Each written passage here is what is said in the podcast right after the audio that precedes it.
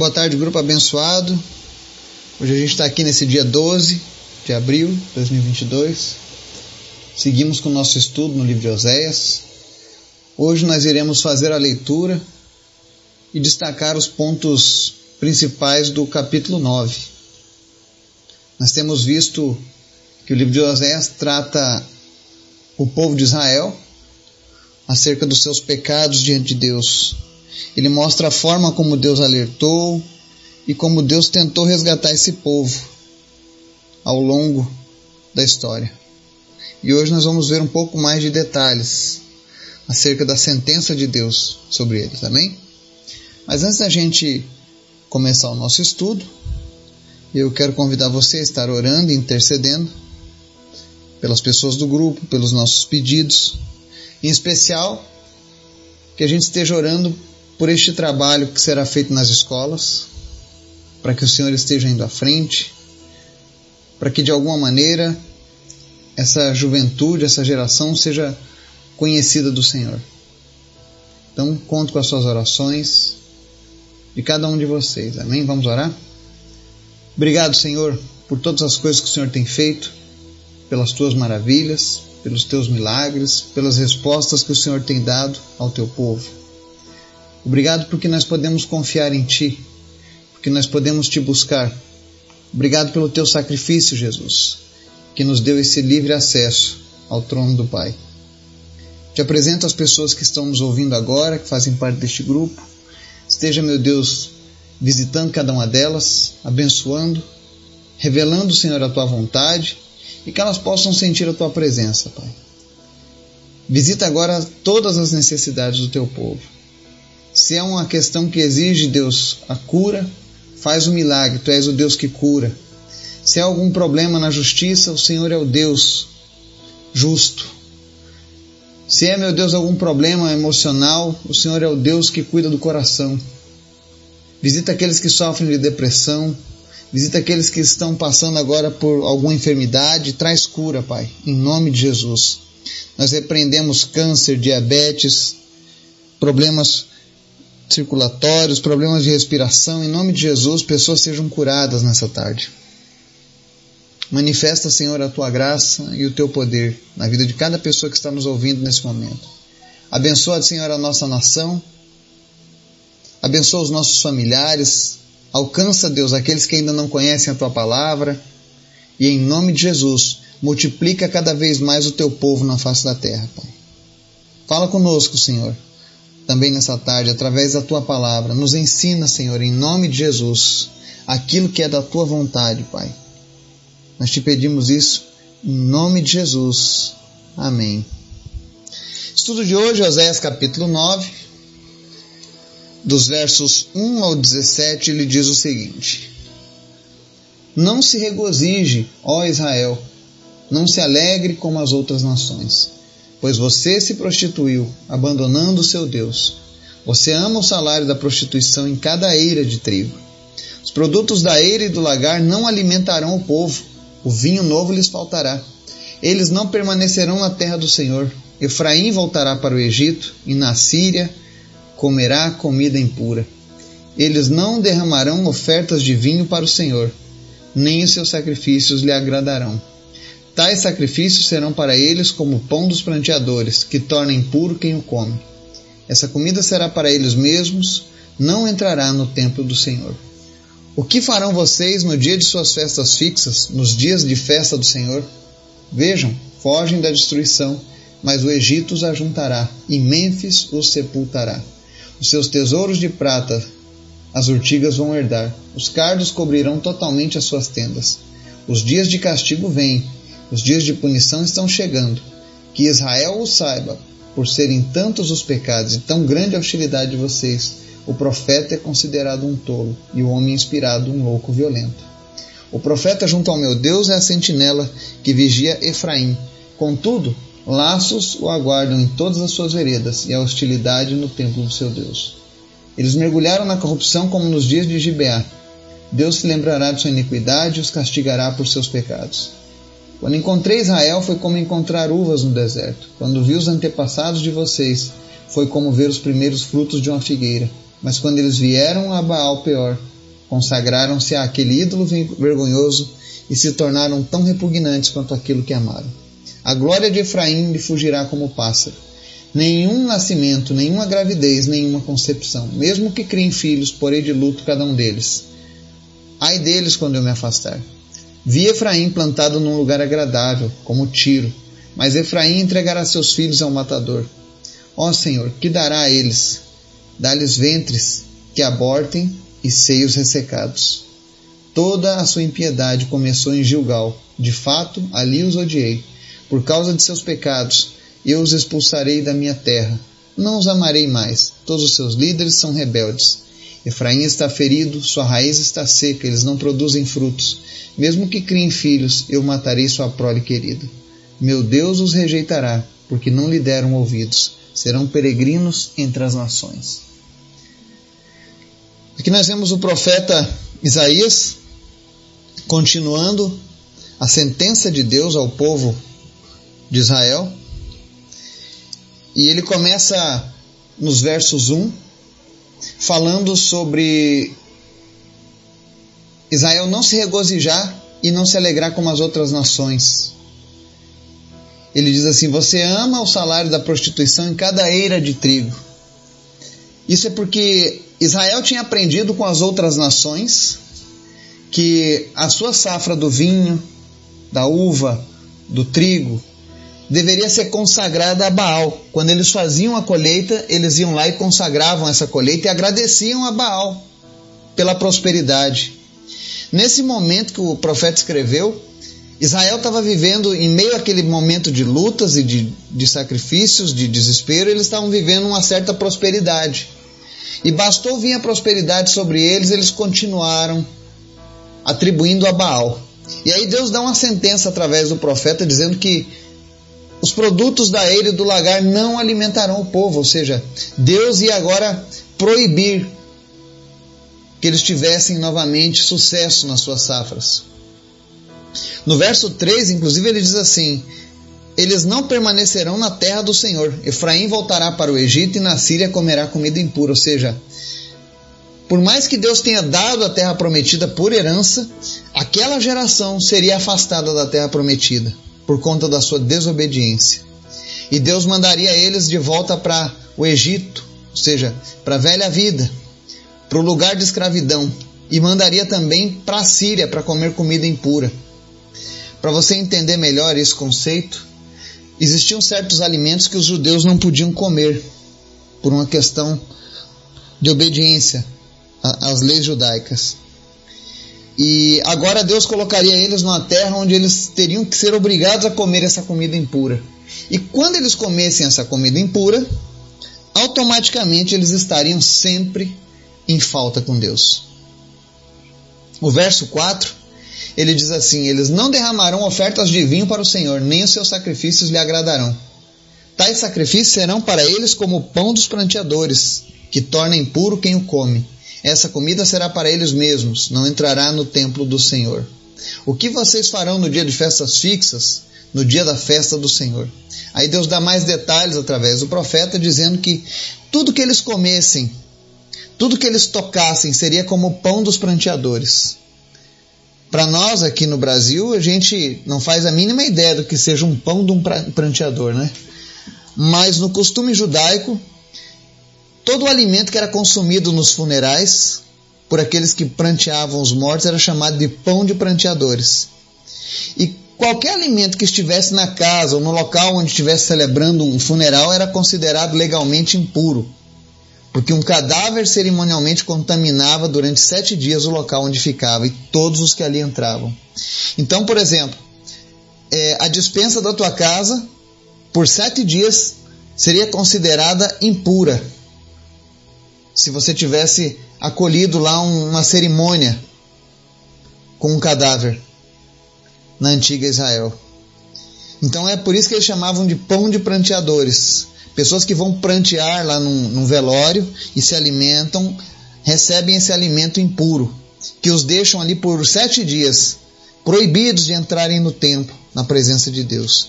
E Deus estava dizendo agora de uma maneira profética, através do Oséias, que todo Israel passaria agora a receber apenas o pão de pranteadores, ou seja, eles estariam de fato isolados do templo do Senhor. Eles não poderiam mais celebrar as suas festas, não poderiam mais celebrar os seus sacrifícios e nem os dias solenes, os quais eles se orgulhavam. Tudo isso porque eles estavam agora distantes de Deus. Ele diz inclusive no verso 6: Fogem da destruição, mas o Egito os ajuntará e Mênfis os sepultará. Ou seja, você vai ver logo mais na história que o exército do Egito dizimou uma série de pessoas, outros foram levados a Mênfis e morreram por lá. Ou seja, Deus ia tornar aquela terra, outrora uma terra prometida, agora uma terra habitada por urtigas e cardos, espinheiros, sobre aquelas tendas, porque Deus ia remover o seu povo dali. Eram dias de castigos que estavam sendo prometidos. No verso 7, há uma palavra muito séria que diz assim: Por serem tantos os pecados e tão grande a hostilidade de vocês, o profeta é considerado um tolo, e o homem inspirado um louco violento. Naquela época, todas as vezes que algum profeta trazia uma mensagem que era contrária ao pecado que estava sendo praticado pelo povo, pelos sacerdotes, pelo rei, ou alguma mensagem contrária aos costumes da cultura pagã que estava entrando em Israel, o profeta era tido como um louco, como um tolo, como uma pessoa que estava fora de si. É interessante que os judeus, até hoje, eles consideram Jesus um falso profeta. Porque eles dizem, ele é um homem judeu que veio para falar mal dos judeus. Mas eles se esquecem que durante toda a escrita do Antigo Testamento você vai ver profetas criticando a conduta dos judeus. Profetas criticando a forma como os israelenses estavam levando a vida. Quando Jesus veio com aquela, aquela conversa sobre os fariseus e os sacerdotes comendo as riquezas das viúvas, dando os melhores lugares no templo para quem tinha mais dinheiro, vendendo as, as heranças em troca de bênçãos. E Jesus veio fazendo a mesma coisa, seguindo a mesma linha que os profetas do passado, alertando o povo de Israel que aquela religiosidade que eles haviam criado, aquilo ali estava só prejudicando eles. Então, todas as vezes que alguém se levantava para falar a verdade, ele era tratado como um tolo. Muitos profetas passaram isso. Você lê todas as histórias dos profetas que profetizaram acerca do cativeiro babilônico, do cativeiro assírio, você vai ver que eles eram tomados como homens fora de si. Porque eles não diziam aquilo que as pessoas queriam ouvir. Eles diziam aquilo que Deus desejava passar ao, ao povo de Israel. E hoje, nos nossos dias, temos muitos assim. Só gosto de ouvir aquilo que me agrada. Se Deus estiver falando alguma coisa contra mim, contra o meu pecado, não, aí você não é homem de Deus. Nós precisamos tomar cuidado com isso. Esse mesmo espírito operava em Israel. E Israel pagou um preço muito alto. Israel acabou se perdendo. Ele diz aqui, por exemplo, no verso 10, Deus lembrando: quando encontrei Israel, foi como encontrar uvas no deserto. Quando vi os antepassados de vocês, foi como ver os primeiros frutos de uma figueira. Mas quando eles vieram a Baal Peor, consagraram-se àquele ídolo vergonhoso e se tornaram tão repugnantes quanto aquilo que amaram. Deus está lembrando a Israel como foi o início da caminhada daquele povo. A fé que ele encontrou, o testemunho daqueles homens de Deus, Abraão, Isaac, Jacó, Moisés, todos eles homens que pagaram alto preço, mas que desejavam estar na presença do Senhor. E quando Deus olhou aquele povo que estava se levantando, ele falou: são como uvas no deserto. Algo precioso, algo fino, algo desejado. Mas à medida em que essas pessoas foram crescendo, conquistando, eles acabaram se entregando aos ídolos. Nesse caso aqui, um dos ídolos que tinha a presença constante era Baal. E aqui ele diz: ó, quando vieram a Baal Peor, e consagraram-se àquele ídolo vergonhoso. Para vocês entenderem melhor, Baal Peor aqui não é o nome de um outro deus, tá? Peor significa montanha. Era uma montanha aonde eles iam lá para fazerem adoração para esse deus Baal, tá? Era uma montanha lá na terra de Moabe. Então esse negócio de, sub, de montes sagrados, essas coisas, é uma herança cananeia. Levantar eh, locais de adoração nos outeiros das montanhas, dos morros, para adorarem, sabe? Essas coisas eram uma prática comum lá entre eles. E depois que eles se juntaram com a idolatria, Deus diz que eles se tornaram repugnantes tanto quanto aquele ídolo. O verso 11 ele diz assim: A glória de Efraim lhe fugirá como pássaro, nenhum nascimento, nenhuma gravidez, nenhuma concepção. Efraim significa porção dobrada, significava prosperidade. E Deus agora estava dizendo que Efraim não teria prosperidade alguma. Ainda que o nome dele dissesse prosperidade, Deus está mostrando agora que ele é quem controla a verdadeira prosperidade. Então Deus fala uma profecia sobre ventres que abortem e seios ressecados, ou seja, eles iam ter uma, uma péssima taxa de natalidade. Por que isso? Será que Deus não gosta que nasçam pessoas? Não. É porque Deus estava medindo que haveria pelo menos mais uma geração, pelo menos um, um espaço de 30 a 40 anos. Deus conhecia o coração daquele povo e sabia que se crianças nascessem naquele meio, elas estariam dando continuidade àquele ciclo de pecados. Então Deus está dizendo: Olha, eu vou cerrar a madre desse povo, eu vou tirar a, a, a possibilidade da, da fecundidade deles, porque eu não quero que essa impiedade se multiplique. E aí Deus fala algo interessante no verso 15, ele diz assim: Toda a sua impiedade começou em Gilgal, de fato, ali eu os odiei. Gilgal é um lugar bem conhecido dos judeus no Antigo Testamento. Muitos milagres aconteceram lá em Gilgal. Foi lá, por exemplo, onde o profeta Elias partiu para o céu. Foi lá em Gilgal, nessa terra. Mas também foi lá em Gilgal que o rei Saul fez um sacrifício sem a devida ordenança. Ele se sentiu tão cheio de si que ele resolveu quebrar a lei, ele quebrou a obediência a Deus. Ele achou que ele estava acima de tudo e fez um sacrifício sem esperar o sacerdote. No caso, Samuel, o profeta. E aí ele fez um sacrifício desobedecendo a Deus. E aí nós vamos ver que na história o rei Saul era um homem totalmente inconsequente. E aí Deus está dizendo: toda a sua impiedade começou em Gilgal. Esse mesmo local onde aconteceram grandes movimentos do poder de Deus, também foi o local onde começaram a agir ali as forças malignas, levando o povo cada vez mais para o pecado. E aí no final Deus mostra o que acontece quando ele passa a odiar alguém. Ele diz: Olha, ali os odiei. Por causa dos seus pecados, eu os expulsarei da minha terra não os amarei mais. Todos os seus líderes são, são rebeldes. Ou seja, Deus está dizendo agora para Israel: Eu vou expulsar vocês da minha terra. Israel estava tendo uma pontinha de esperança ainda, que uma das nações pagãs ajudaria ela a, a se manter ali. Mas Deus está dizendo: Eu vou expulsar vocês da minha terra. E por que, que Deus fez isso? Às vezes as pessoas perguntam, né? Por que, que Israel esse povo escolhido por Deus peregrinou por tantos anos sem um lar, sofreram tanto. Será que Deus não gosta do seu povo? Será que Deus abandonou esse povo?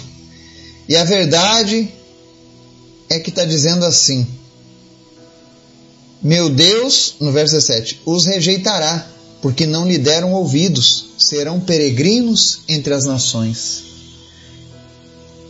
Há uma passagem na Bíblia que diz que não há maldição sem causa.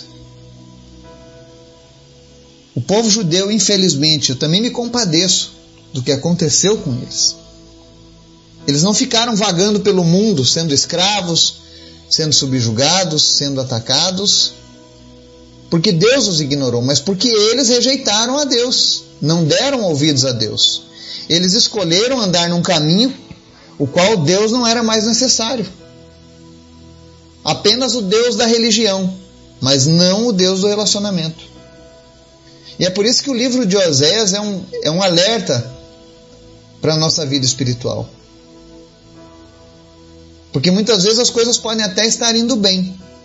Você pode até estar vivendo uma certa prosperidade. Mas será que você está bem com Deus? Será que as suas atitudes, as suas ações verdadeiramente estão atendendo aquilo que Deus deseja para a sua vida? Será que nós não estamos cegos pelo pecado, pela religiosidade? Porque Israel não conseguia mais enxergar a verdade.